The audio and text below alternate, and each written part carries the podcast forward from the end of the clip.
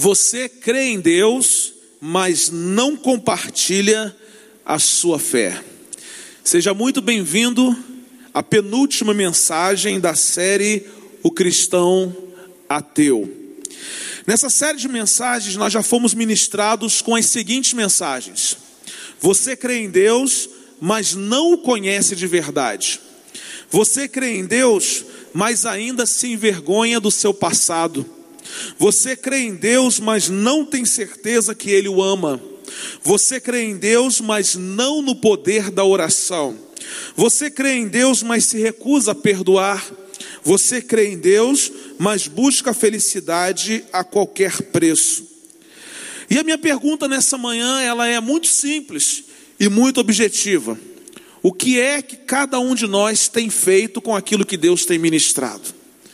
Porque, irmãos, pode ser muito bonito a gente, ao final de uma série de mensagens, dizer assim: mas que série de mensagens boa, que série de mensagens legal, que ideia de Deus, que coisa maravilhosa. Mas se isso, irmãos, não causar nenhum impacto na nossa vida, se nós não estivermos dispostos a fazer as mudanças que precisam ser feitas, para que em algum momento da nossa vida a gente não seja achado como um cristão ateu, nada do que foi dito aqui valeu a pena. Tudo que sai daqui desse púlpito, irmãos, deve causar um transtorno na nossa vida, deve causar uma agonia, a ponto de nós não nos conformarmos com o tipo de vida que a gente tem levado. E nessa manhã, o tema é: você crê em Deus, mas não compartilha a sua fé. Fato é que se todos os cristãos espalhados pelo mundo compartilhassem a sua fé, provavelmente Jesus já teria voltado. Mas há muitos cristãos ateus espalhados pelo mundo que creem em Deus, mas não compartilham a sua fé. Eu quero que você abra sua Bíblia na primeira carta que Paulo escreveu aos Tessalonicenses, capítulo 1. Nós vamos ler quatro versículos desse capítulo. Você pode acompanhar também aqui na nossa projeção e diz assim a palavra de Deus. E assim tornaram-se modelo para todos os crentes que estão na Macedônia e na Acaia. Porque partindo de vocês, propagou-se a mensagem do Senhor na Macedônia e na Acaia. Não somente isso, mas também por toda parte tornou-se conhecida a fé que vocês têm em Deus. O resultado é que não temos necessidade de dizer mais nada sobre isso, pois eles mesmos relatam de que maneira vocês nos receberam, como se voltaram para Deus, deixando os ídolos a fim de servir ao Deus vivo e verdadeiro, e esperar dos céus o seu Filho, a quem ressuscitou dos mortos, Jesus, que nos livra da ira que há de vir. Todos podem e todos devem compartilhar a sua fé. O cristão genuíno ele compartilha a sua fé com naturalidade. Ele não precisa fazer nenhum esforço para compartilhar a sua fé. Mas agora preste atenção: o cristão nominal, o cristão ateu, ele não consegue compartilhar a fé de maneira natural. Interessante que quando a gente lê a palavra de Deus, a gente vê que até o cego que foi curado por Jesus, quando em algum momento ele foi questionado sobre a cura e sobre quem o havia curado, ele disse assim: Uma coisa eu sei, eu era cego e agora vejo. Queridos, talvez você não saiba responder algumas coisas a respeito da sua fé com profundidade, mas uma coisa você pode dizer às pessoas: Eu era assim e agora não sou mais. E muitas vezes nós vamos dizer isso às pessoas, ou talvez na maioria das vezes, não com as nossas palavras, mas com as nossas atitudes. Aliás, elas falam muito mais do que as nossas palavras. Porque alguém que conhece você, alguém que conheceu você, vai ver a diferença entre o antigo ser humano e o novo ser humano. Mas aquele cego, ele disse assim: Eu não sei. A única coisa que eu sei é que eu era cego, eu não via, eu não enxergava, mas agora eu vejo. Como se ele dissesse assim: esse camarada que me curou, ele tem poder, e se ele fez comigo, ele pode fazer com você. Um cego que não conhecia Jesus acaba de ser curado e já compartilha sua fé. Irmãos, às vezes nós estamos aqui sentados dentro desse templo, confortáveis, com o ar-condicionado ligado, há 5, 10, 20, 30, 40 anos, e nunca compartilhamos a nossa fé. Porque muitas vezes nós estamos muito mais focados no cumprir uma série de ritos religiosos do que compartilhar aquilo que Jesus fez na nossa vida. Às vezes nós estamos muito mais preocupados em fazer alguma coisa dentro do contexto nosso do que compartilhar a fé em Jesus. E geralmente nós vamos compartilhar a nossa fé em Jesus fora do contexto de uma reunião eclesiástica. Agora eu pergunto para você, quando foi a última vez que você compartilhou sua fé em Jesus? Interessante, irmãos, que nós conversamos sobre tudo, mas não conversamos sobre o que Jesus faz. Quando foi a última vez que você fez isso no seu trabalho, na sua escola? E às vezes as pessoas falam com você o mesmo que falaram com Pedro. Falam com você, rapaz, você é crente? Não, tem nada a ver com isso, não, não é verdade? Poxa, mas às vezes eu vejo você se comportando de uma, não, tem nada. Quando foi a última vez que você trouxe um amigo à igreja? Quando foi a última vez que você recebeu um não crente em sua casa? Aliás, será que você já foi capaz de compartilhar a sua fé em Jesus pelo menos uma vez na sua vida? E eu quero fazer pelo menos umas duas perguntas a você aqui nessa manhã. O fato de saber que uma pessoa que você ama vai para o inferno depois da morte não lhe incomoda? O que você tem feito para mudar esta realidade? São duas perguntas que deveriam mexer conosco. Pessoas que amamos e que ainda não tiveram um encontro com Jesus, nós sabemos a realidade dessa pessoa depois da morte. Isso não nos incomoda? Isso não incomoda o nosso coração? E o que é que nós temos feito em relação a isso? Eu quero dizer para vocês aqui nessa manhã que há várias maneiras de compartilharmos a fé. E eu quero fazer menção aqui de pelo menos dez maneiras práticas que nos ajudarão a compartilhar a fé em Jesus. Primeiro, ofereça um testemunho de vida transformada. Ore nominalmente pelas pessoas que você está evangelizando. Use a boa mordomia de sua influência pessoal. Como pastor? Faça um café e convide a pessoa, um almoço, um lanche. Não é verdade? Promova encontros relacionais. Use as suas redes sociais. Irmãos, eu quero parar um minutinho aqui. Os pastores dessa igreja não têm vocês na rede social para vigiar a vida de vocês, longe disso. Aliás, nós só temos redes sociais porque o nosso desejo é divulgar o trabalho que a igreja faz. Mas, irmãos, eu vejo cada coisa compartilhada por membros dessa igreja que eu fico assustado. Por que, que você não usa as suas redes sociais para promover aquilo que Deus está fazendo aqui nessa igreja? Às vezes, irmão, compartilhe uma coisa que não tem nada a ver com o evangelho, que vai prejudicar a vida de alguém, que vai machucar alguém, que vai denegrir a sua própria imagem mas é incapaz de compartilhar uma série de mensagens da sua igreja, é incapaz de compartilhar um evento da sua igreja que vai abençoar a vida da pessoa. Precisamos ter cuidado, irmãos, por quê? Porque rede social, todo mundo diz que é um mal, é um mal para quem não sabe usar. Você precisa aprender a usar aquilo que Deus deu para você de graça. Usou um ser humano inteligente para criar, para que a gente possa ser o quê? Abençoado. A minha pergunta é: aquilo que você coloca na sua rede social abençoa a vida de alguém?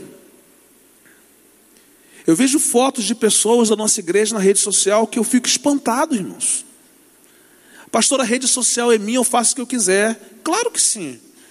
Mas você não consegue compartilhar a sua fé? Será que isso não é mais o importante? Irmãos, estava na praia, não parece, né? É porque eu não gosto de sol. Eu vou e volto mais claro. Os irmãos acham que seria bonito, não precisam responder. Eu tirar uma foto com roupas de praia. A minha esposa diria que sim, né? Mas e publicar lá na rede social? Eu estou de férias, a rede social é minha. A gente deve pensar em tudo, irmãos. Tem coisas que a gente gosta de fazer, mas que a gente não deve fazer.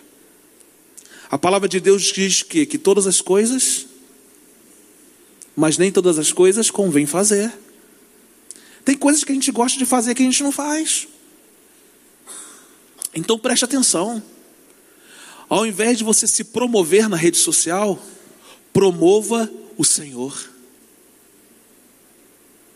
Você vai ser beneficiado e muitas pessoas também serão beneficiadas. Tenha sempre um folheto evangelístico à mão para dar. Distribua Bíblias em uma linguagem contemporânea. Presenteie seus amigos com livros cristãos. Escreva sobre sua fé em trabalhos para a escola. Realize eventos pontes em sua empresa. Inicie uma célula e convide seus amigos. Gente, nunca vai faltar estratégia para a gente compartilhar a fé. Alguém disse o seguinte: você nunca saberá exatamente a diferença que fez na vida de uma pessoa. Talvez você tenha alguns motivos para justificar o não compartilhamento da sua fé em Jesus. E essas justificativas deveriam ser levadas em consideração. Por exemplo, timidez, medo de ser rejeitado, problemas na formação familiar, problemas de crise existencial, problemas de desilusão espiritual, problemas afetivos, ignorância, religiosidade e muitos outros motivos. Todos eles são justificáveis diante dos homens, nunca diante de Deus. Cada pessoa que se converte já é uma pessoa capacitada pelo Senhor a compartilhar a sua fé. Vocês sabem da história daquele cego? Vocês sabem quem era aquele cego que fora curado por Jesus? Conhecem a história da família dele? Tudo que ele sofreu ou deixou de sofrer? Se ele era tímido, se não era, se tinha problemas. Uma coisa ele sabia: ele era cego mas agora ele via. Então tudo isso aqui pode ser real. Mas a boa notícia é que você pode vencer tudo isso aqui e compartilhar a sua fé. Então você precisa de coragem. E aí, quando Deus chama Josué para ser o novo líder do seu povo, ele diz o que? Coragem, Josué. Porque acima de tudo você vai precisar compartilhar a sua fé. E ele começa dizendo assim: não se aparte da sua boca as palavras do livro dessa lei. Medita nele dia e noite. Sabe qual a coragem que Josué precisava? Josué precisava de coragem para ler a palavra de Deus, meditar na palavra de Deus e ser um líder conforme a orientação de Deus. Por quê? Porque a liderança dele era uma liderança que deveria compartilhar a fé que ele tinha em Deus. Olha, vou dizer uma coisa: o que mais nós precisamos nesse tempo é de coragem para ler a palavra. Você lê todos os livros que vendem na bookstore, mas não consegue ler a Bíblia. Eu sugiro que você pare de ler todos os livros e leia o livro principal. Mas continue comprando os livros, porque eles também vão abençoar a sua vida. Coragem para ler a palavra, coragem para meditar na palavra. Por quê, gente? Porque é a palavra de Deus que vai encharcar a nossa vida a tal ponto que nós não vamos conseguir conter aquilo que está dentro de nós, em algum momento nós vamos compartilhar a nossa fé. A fé que temos em Jesus não pode ficar restrita a nós. O propósito de Deus para a sua vida é tornar Jesus conhecido através de você. Conta-se a história de dois homens, que bateram na porta de uma casa. E aqueles dois homens estavam com uma criança. E mais um homem saiu de dentro de casa e veio atendê-los. Eles disseram assim: Olha, nós estamos passando por aqui, estamos com sede. Esse menino está conosco, ele também está com sede. E aquele homem muito simpático foi lá dentro, pegou o copo d'água, conversou um pouquinho com ele de uma maneira muito simpática, agradável, abraçou. E depois que tudo foi terminado, aquele garotinho virou para aqueles homens que estavam com ele e disse assim: Olha, eu não sei quem é Jesus, mas esse homem parece com ele. Às vezes nós vamos compartilhar a nossa fé com um copo d'água, com a maneira como nós nos relacionamos. Por isso que Deus, ele é fantástico. Porque ele nos criou diferentes para que através de diferentes estratégias nós consigamos compartilhar a nossa fé. Então você acha que não pode compartilhar a sua fé porque você é tímido, mas o que é que você sabe fazer? Sabe por que, que Deus nos deu dons espirituais? Não é para a gente ficar cheio de dons, bobão e orgulhoso, não. Deus nos deu dons espirituais para compartilhar a fé, porque os dons espirituais, se você ler na palavra de Deus, você vai ver que eles foram nos dados para quê? Para que a igreja seja edificada, e se a igreja é edificada, a fé é compartilhada. Os dons que Deus deu a você é para compartilhar a fé. Então, meu filho, creia em Deus, mas acima de tudo, compartilhe a sua fé. A palavra de Deus nos ensina como nós podemos compartilhar bem a nossa fé. Preste atenção às palavras de Jesus. Por quê? Porque Jesus é o mestre por excelência. Ele ensinou os seus discípulos do passado e também continua ensinando os seus discípulos do presente. João capítulo 4, de 31 a 42, diz o seguinte: Enquanto isso, os discípulos insistiam com ele: Mestre, come alguma coisa. Mas ele lhes disse: Tenho algo para comer que vocês não conhecem. Então seus discípulos disseram uns aos outros: Será que alguém lhe trouxe comida? Disse Jesus: A minha comida é fazer a vontade daquele que me enviou e concluir a sua obra. Vocês dizem: Daqui a quatro meses haverá colheita. Eu lhes digo: abram os olhos e vejam os campos, eles estão maduros para a colheita. Aquele que colhe já recebe o seu salário e colhe fruto para a vida eterna de, foto, de forma que se alegram juntos os que aquele que semeia e aquele que colhe. Um é verdadeiro, assim é verdadeiro ditado: um semeia e outro colhe. Eu os enviei para colherem o que vocês não cultivaram. Outros realizaram um trabalho árduo e vocês vieram a usufruir do trabalho deles.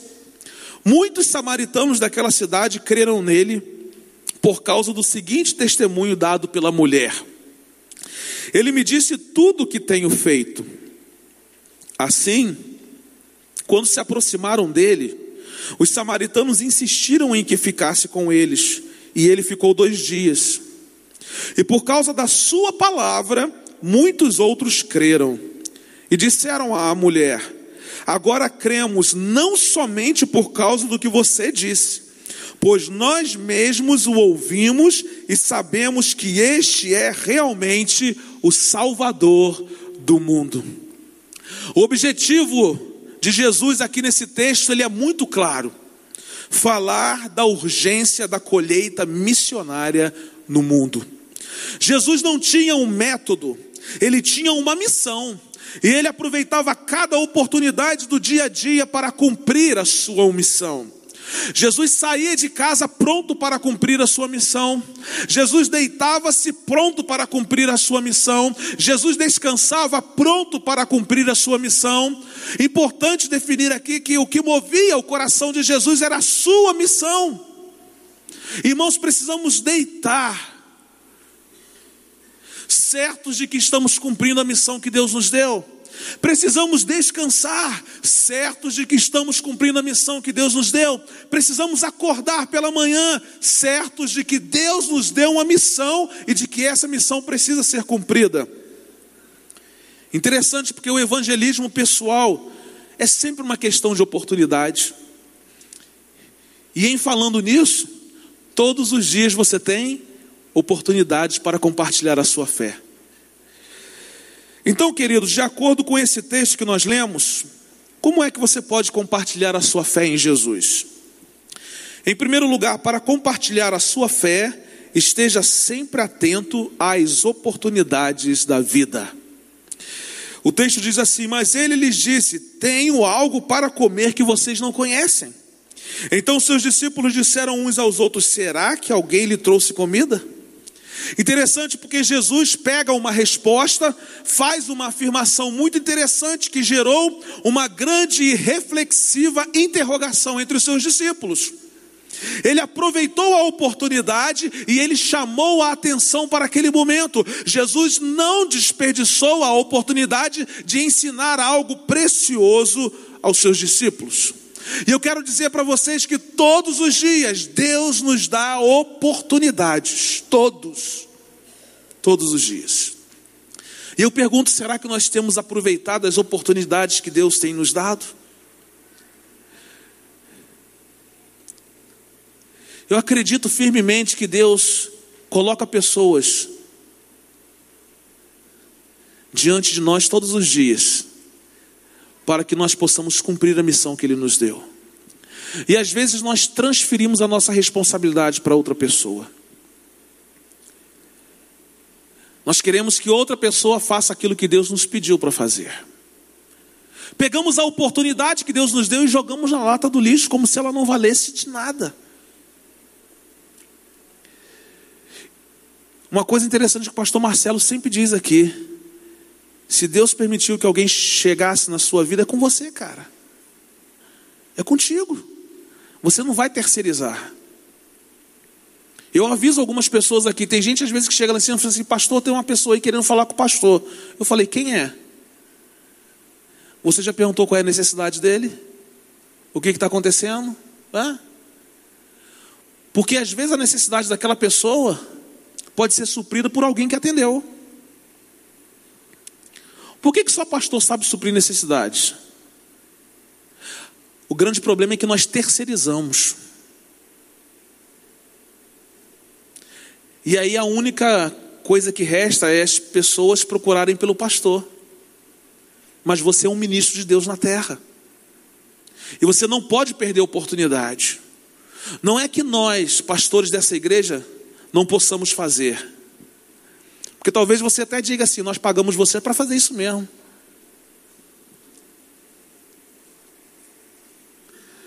Eu quero dizer para você que não é você que me paga, não, filho. Quem me dá o meu sustento de cada dia é o Senhor. Se fosse você o pagador do meu salário, eu teria ficado na empresa onde eu trabalhava. Eu estou aqui por causa do Senhor, em obediência a Deus.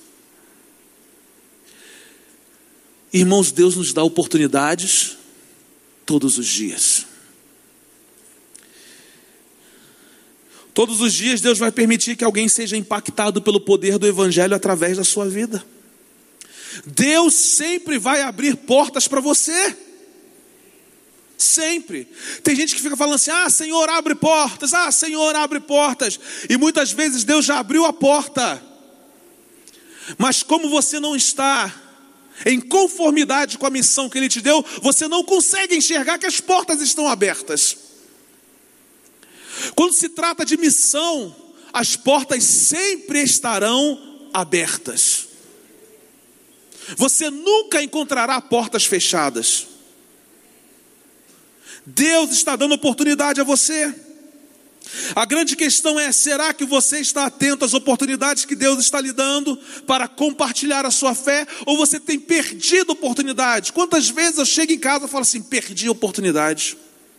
Podia ter agido de uma maneira, agir de outra. Podia ter falado, não falei. Podia ter agido e não agi. Muitas vezes, irmãos. Porque quem fala daqui comete os mesmos erros de quem está sentado aí. Perco muitas oportunidades.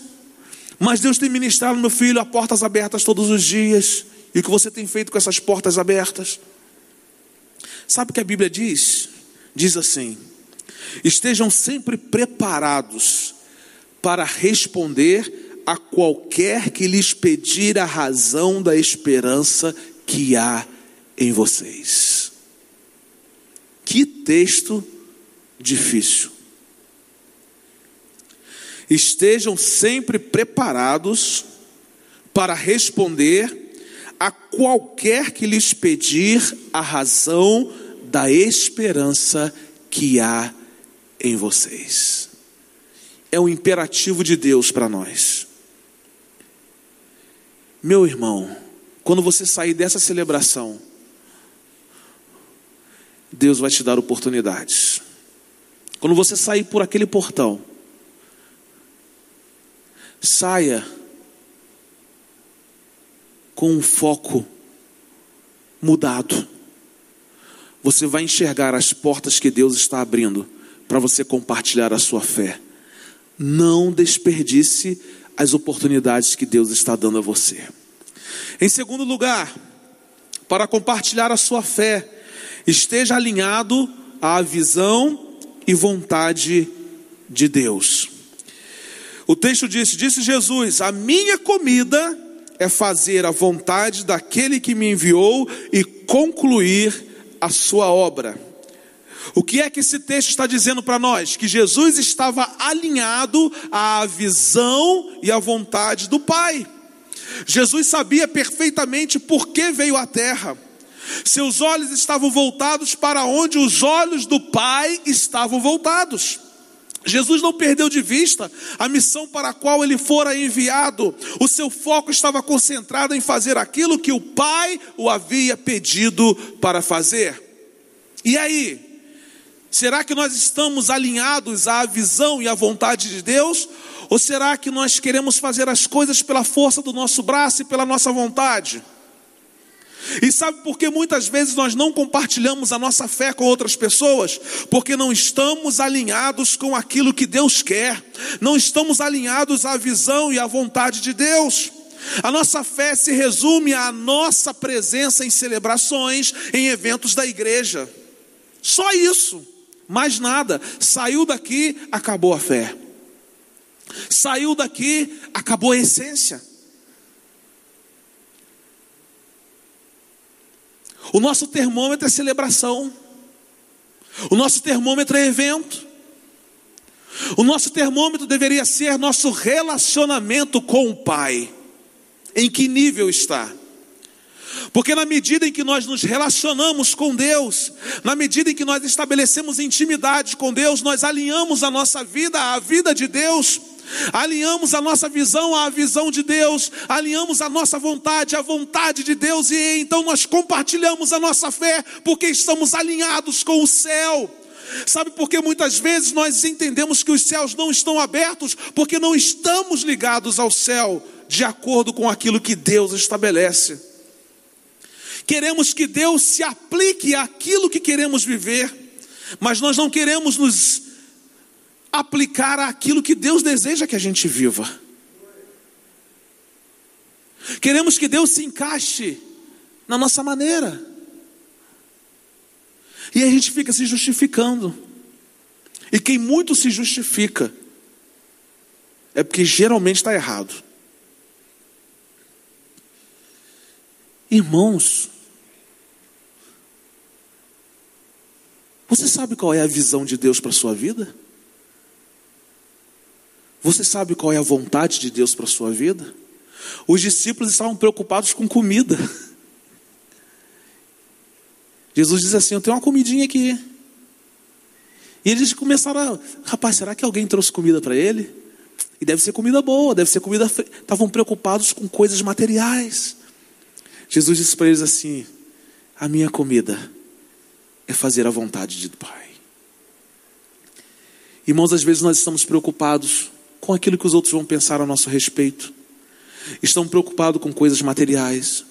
Estão preocupados com uma série de coisas. Só não estamos preocupados em alinhar a nossa vida à vida de Deus. É claro que quando servimos a Deus com a motivação correta, nós procuramos fazer tudo da melhor forma possível. Se os irmãos não perceberam, nós já pintamos o chão do nosso anexo, estamos pintando as laterais, tudo isso para ficar o quê? Com qualidade. Porque servimos a um Deus de qualidade. Mas nada disso valeria a pena se nós não soubéssemos qual é a missão de Deus para a nossa vida.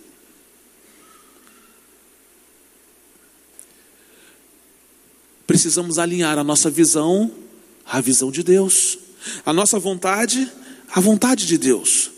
Não podemos fazer, irmãos, com que a nossa fé se resuma só a isso aqui. É muito pouco. É muito pouco. Existimos para fazer a vontade de Deus, completar a obra que Cristo iniciou. Então não há tempo para fazer o que a gente quer. Não podemos gastar tempo e esforço onde os olhos de Deus não estão. Olha que coisa interessante. Quando a nossa visão é ajustada com a visão de Deus, nós sabemos exatamente para onde Deus está olhando e nós vamos olhar para lá também. Agora nós estamos às vezes investindo, por isso que ficamos cansados, por isso que ficamos esgotados, exaustos, por isso que nós às vezes ficamos frustrados com a igreja, por quê? Porque nós estamos olhando para algo que Deus não está olhando, estamos fazendo algo que Deus não nos pediu para fazer, mas nessa manhã Deus está falando, meu filho, alinha sua visão à minha visão, alinha sua visão, a sua vontade à minha vontade, olhe para onde eu estou olhando e você vai ver as coisas acontecerem.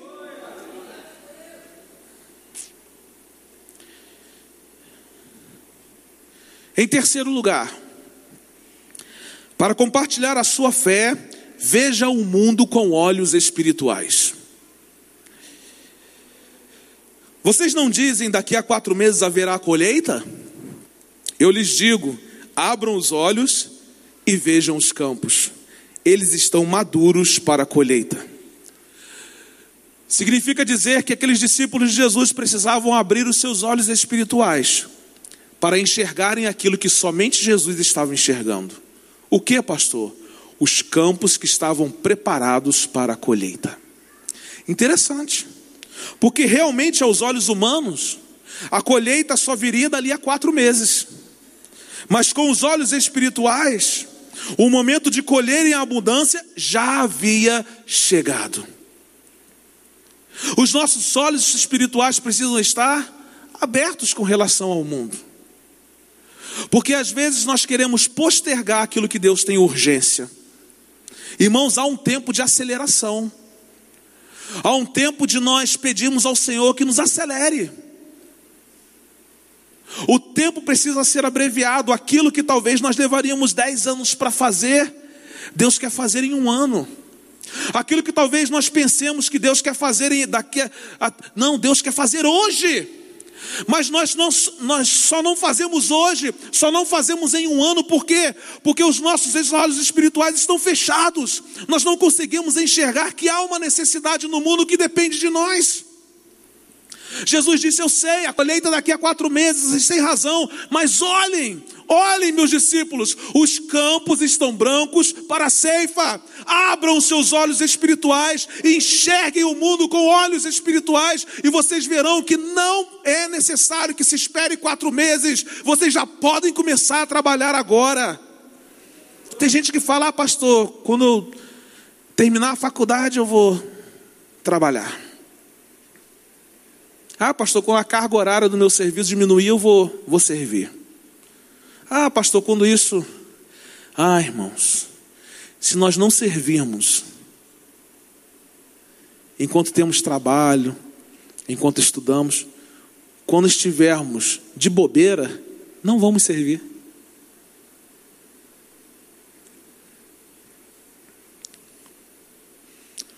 Olhos espirituais abertos. Quando eu falo de servir, irmãos, não é aqui na igreja, não. Olha só, pastor, eu trabalho muito. O seu campo é o trabalho. Pastor, estou estudando igual um louco. Faça dessa loucura uma loucura por Jesus. Realidades começaram a ser transformadas numa escola a partir do momento em que os olhos espirituais foram abertos. Essas pessoas não precisam vir à igreja para fazer, elas fazem onde estão. Por quê? Tudo é uma questão de ótica. Tudo é uma questão de ótica. O que é que está diante dos seus olhos? Qual tem sido a perspectiva do seu olhar? Você tem visto as pessoas sem Jesus com olhos espirituais? Ou você está deixando para depois aquilo que Deus está pedindo você para fazer agora? Quando olhamos para o mundo sob a perspectiva divina, com olhos espirituais, nós sabemos perfeitamente que precisamos compartilhar a nossa fé com muita urgência. Por quê? Porque os campos estão maduros para a ceifa, os campos estão brancos para a ceifa. Então, meu irmão, abra os seus olhos espirituais nessa manhã. Porque se os seus olhos espirituais estiverem abertos, você vai compartilhar a sua fé.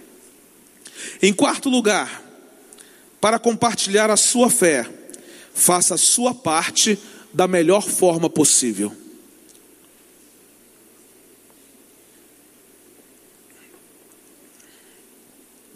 Aquele que colhe já recebe o seu salário e colhe fruto para a vida eterna, de forma que se alegram juntos o que semeia e o que colhe.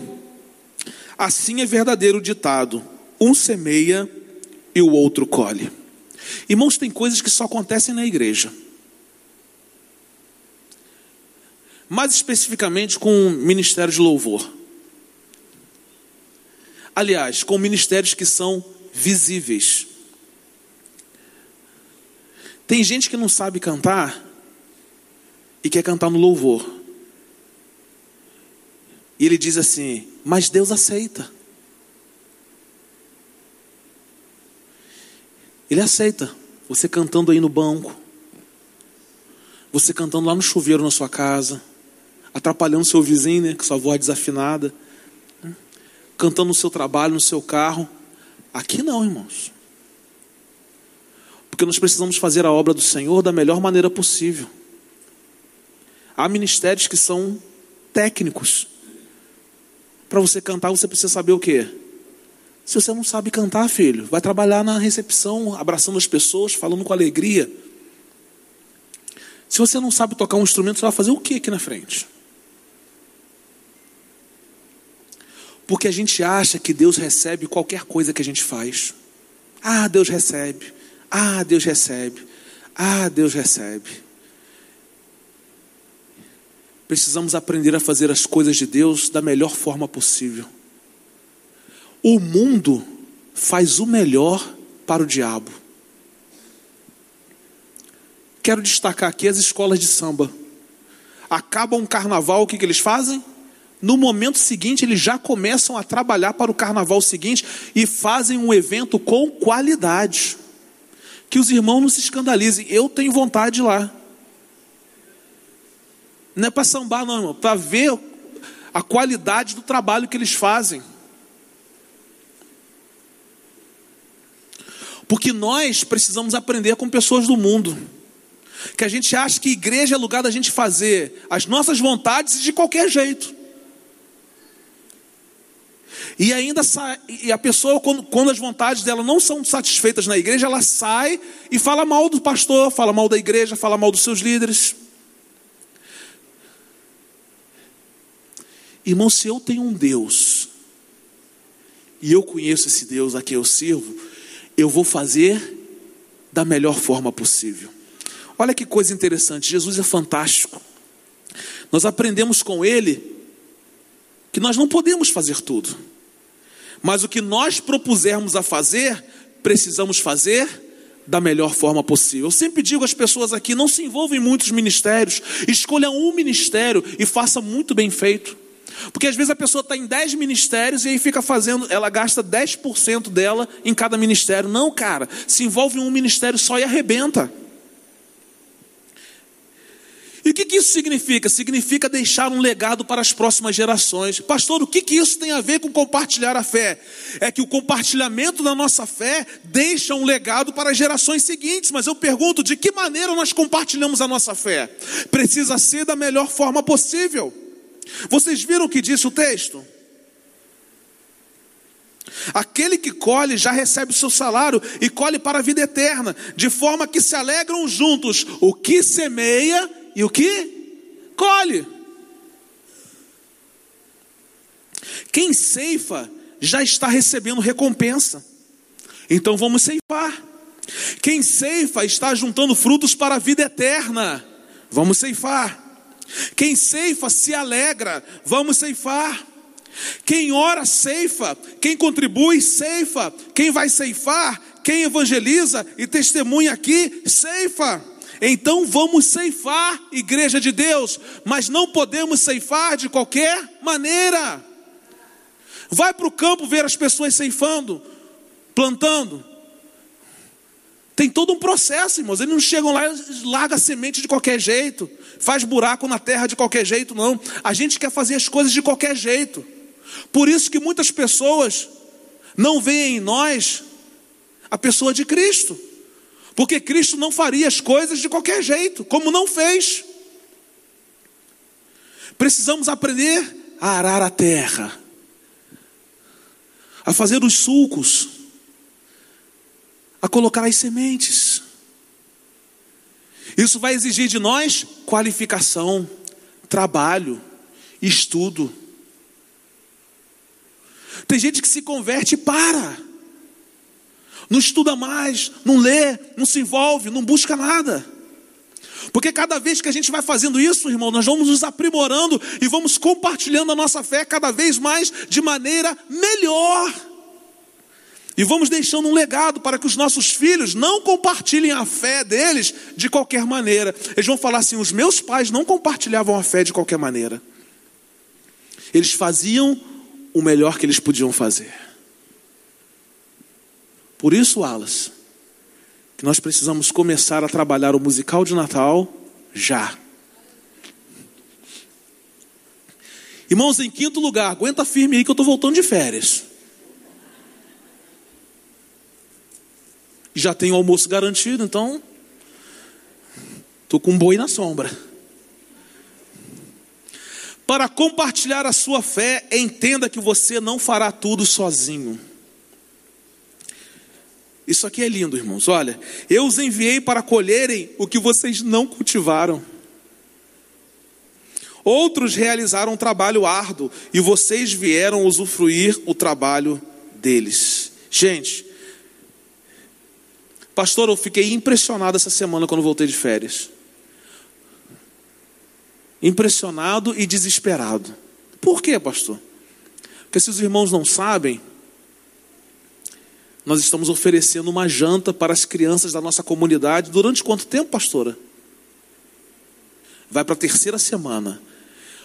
Todos os dias tem uma equipe aqui fazendo comida para as crianças.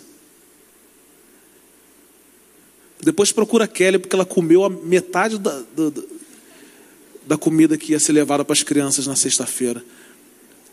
Eu fiquei impressionado, sabe por quê? Não tinha gente repetida, não uma equipe para cada dia, não ficou pesado para ninguém. Sabe o que isso significa? Que a gente não pode fazer as coisas sozinho. E fiquei desesperado porque o cheirinho da comida subia, o cheirinho da comida subia. Mas não era para mim a comida. Tem gente que quer compartilhar a fé, mas acha que pode fazer sozinho. Bobo, hein? Bobo. Não podemos fazer nada sozinhos. Você também compartilha a sua fé quando você contribui para o trabalho missionário. E quando a gente fala de missões, irmão, nós, fazemos, nós falamos de missões que acontecem aqui no nosso bairro. A pastora precisou de doações aí. Graças a Deus que elas chegaram. Alguma vez você já perguntou assim, pastora? Porque, irmãos, eu falo da pastora porque ela tem um, ela tem um, um coração nesse bairro aqui, um coração enorme. Se não me engano, acho que ela perguntou às crianças lá o que elas queriam ganhar de Natal. Elas disseram assim: arroz e feijão. E muitas vezes você joga o arroz e feijão do seu prato fora.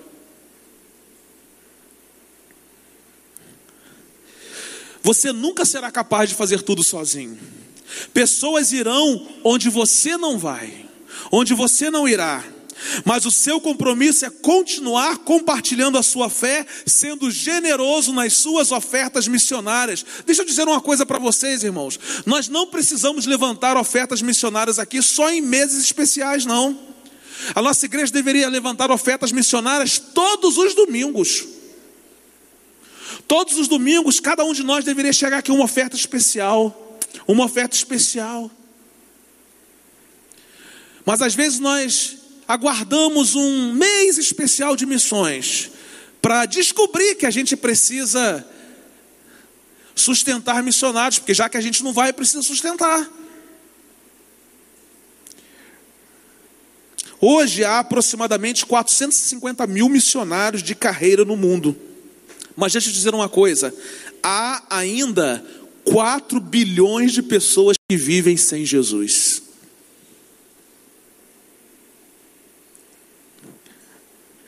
Como que essas pessoas serão alcançadas, irmãos? Através da sua contribuição ativa, ou indo, ou contribuindo. Aí outros dizem assim, orando, pastor, é porque você nem vai nem contribui. Aí fala que é oração. Que oração é de graça, né? É assim mesmo. Ah, pastor, orando, orando. Orando com a mão fechada. É melhor não orar, irmão. Eu nunca vi alguém orar por missões e não contribuir.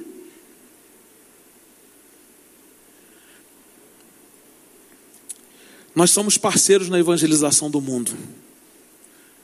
Olha só que coisa interessante. Ah, pastor, não sei compartilhar a minha fé. Quando você é generoso com as suas ofertas, não estou falando de dízimo, não. Dízimo é uma questão de fidelidade. A gente não precisa ensinar aqui isso aqui de novo, né?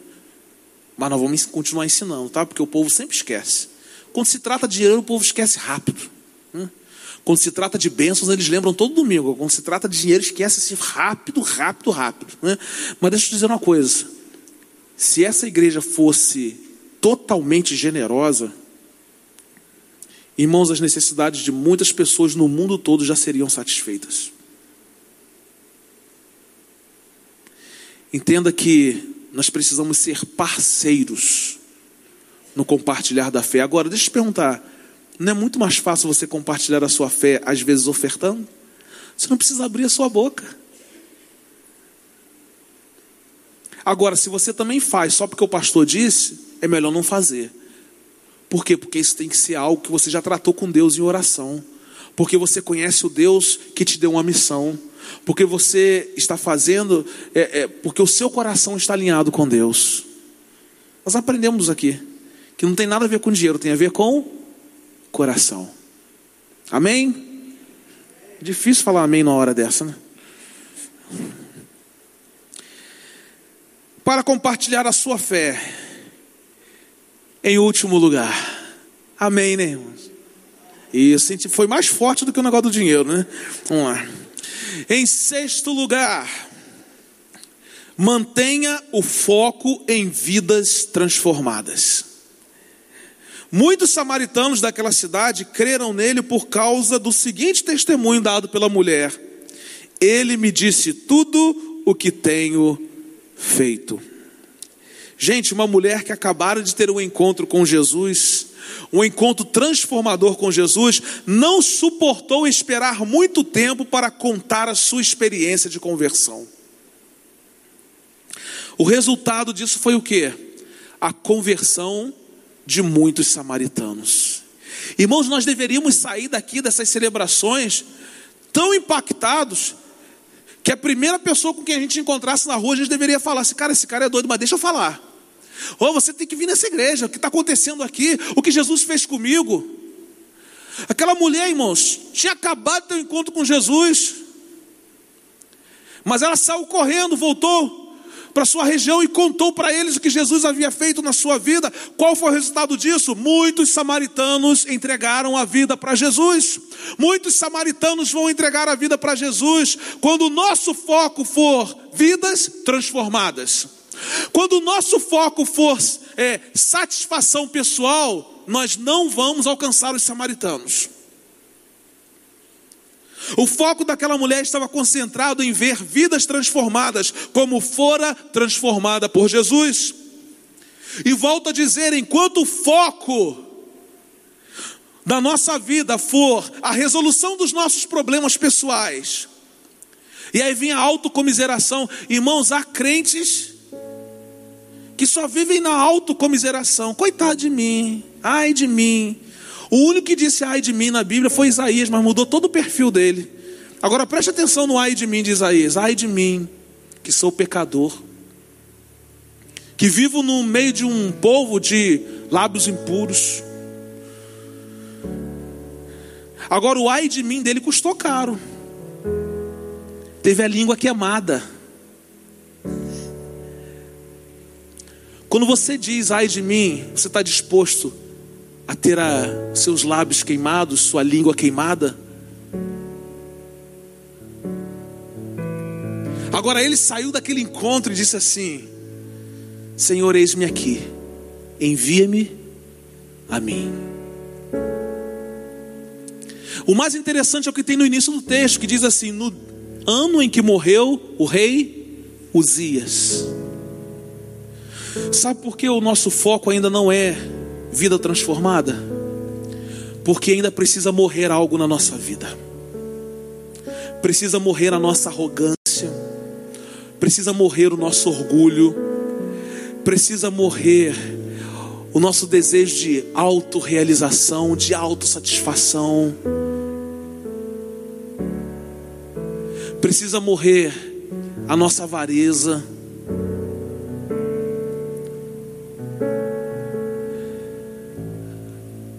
No ano em que morreu o rei Uzias, eu vi o Senhor assentado num alto e sublime trono.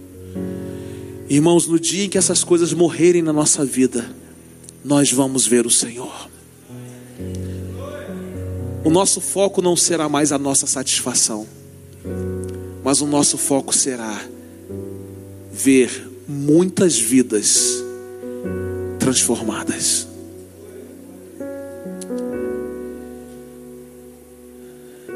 A nossa fé não será compartilhada enquanto coisas não morrerem na nossa vida. Eu e você precisamos ajustar o nosso foco. Nós estamos aqui para levar mais uma pessoa para Jesus. Estamos aqui porque queremos ver um bairro inteiro transformado pelo poder do Evangelho, uma cidade inteira servindo ao Rei dos Reis. Queremos ver o mundo transformado por Jesus. Interessante que Jesus pregou pouco entre os samaritanos, poucos milagres foram realizados entre eles mas eles creram pelo resultado direto da obra de evangelização de uma mulher. Não precisou de Jesus fazer milagres, não precisou de Jesus fazer coisas sobrenaturais. Aqueles homens creram por causa do foco daquela mulher, de uma mulher. Irmãos, a história do Jardim Catarina pode ser mudada por causa de uma pessoa. A história dessa cidade pode ser mudada por causa de um crente dessa igreja. A história do mundo pode ser mudada por causa da sua vida. Mas qual é o seu foco? É ver gente sendo transformada? Ou é ver as suas necessidades sendo satisfeitas? Em todo tempo nós vamos encontrar obstáculos para ver vidas transformadas. Isso aconteceu no passado, acontece hoje, vai acontecer no futuro. Tradição cultural, situação financeira, acomodação dos crentes, falta de visão espiritual, avanço de seitas e falsas religiões, falta de preparo dos obreiros, mau testemunho dos crentes, perseguição da imprensa, ciladas do diabo e entre outras coisas. Todavia, o imperativo de Deus é ir e pregar o evangelho. Jesus disse o que? Vão pelo mundo todo e preguem o Evangelho a todas as pessoas. Nunca desiste de ver uma vida transformada. Irmãos, vale a pena. Depois de um determinado tempo, você olhar e ver que aquela pessoa foi transformada pelo poder do Evangelho. Se você pensar nas dificuldades, você vai parar e não vai compartilhar a sua fé. Porque todos os dias você vai encontrar obstáculos. Dá trabalho. Custa caro às vezes. Você é mal compreendido. Ah, pastora. Como você é mal compreendida, pastora? Mas como é maravilhoso ver o resultado da transformação das pessoas através do compartilhar da nossa fé. Irmãos, não há nada que pague ver o resultado daquilo que Deus está fazendo na vida de alguém. Fazendo a nossa parte, o mundo será ganho para Jesus, porque esta obra não é de homens, não depende exclusivamente de nós. Olha como termina o texto. E por causa da Sua palavra, muitos outros creram.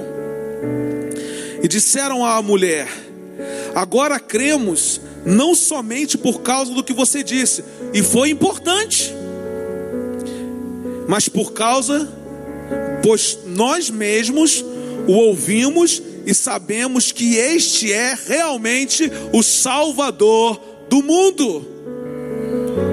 Mulher, o que você disse foi show de bola, foi o começo de todas as coisas, mas agora nós ouvimos e nós sabemos que Jesus é o Salvador do mundo. Nós precisamos começar o trabalho, e quando as pessoas estiverem contato com Jesus, elas vão saber, e elas vão ouvir, e elas vão ter a certeza de que Ele é o Salvador do mundo. Nós não podemos ser responsáveis pelo atraso do casamento de Jesus com a sua noiva, irmãos. Jesus está doido para casar com a sua igreja, e nós estamos atrasando. Quem gosta de atraso aqui? Eu sei que muita gente. Atraso me incomoda. Quem anda comigo sabe disso.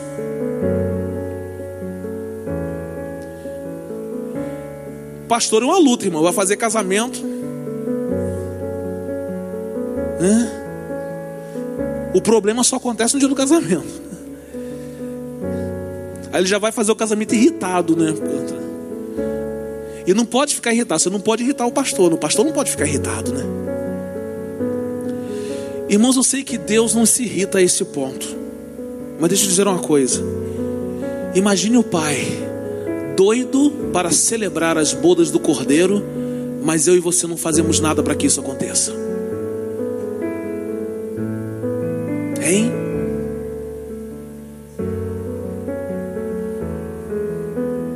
E aí?